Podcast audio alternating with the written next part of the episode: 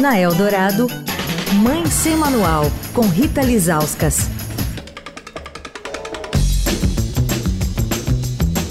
Oi, gente, tudo bem? Mais semanal de volta. Vamos continuar falando da volta às aulas, mesmo estando assim no meio do carnaval. Com a gente, a Fernanda Rabelo, coordenadora de nutrição do Hospital Infantil Sabará. Fernando, os pais têm essa preocupação de que os filhos comam bem, né? Todas as idades a gente pensa nisso. Então, assim, os menorzinhos que levam lancheira, a gente ainda consegue ali mandar uma comidinha para eles. Eu queria te perguntar sobre isso. Para fazer uma lancheira saudável, a gente, pais, tem que fazer um planejamento?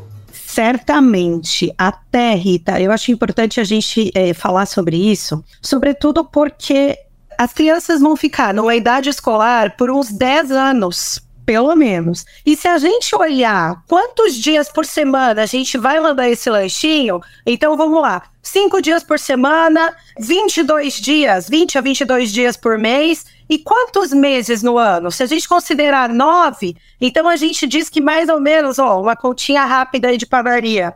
55% do tempo a gente precisa ter muita atenção, porque 55% de lanches a gente vai mandar para a escola.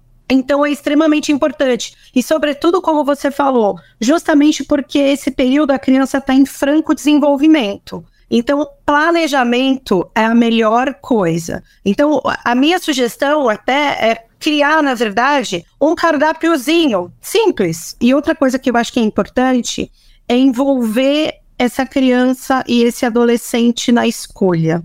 Então, tudo bem, ele não gosta da maçã, que outra fruta você gosta?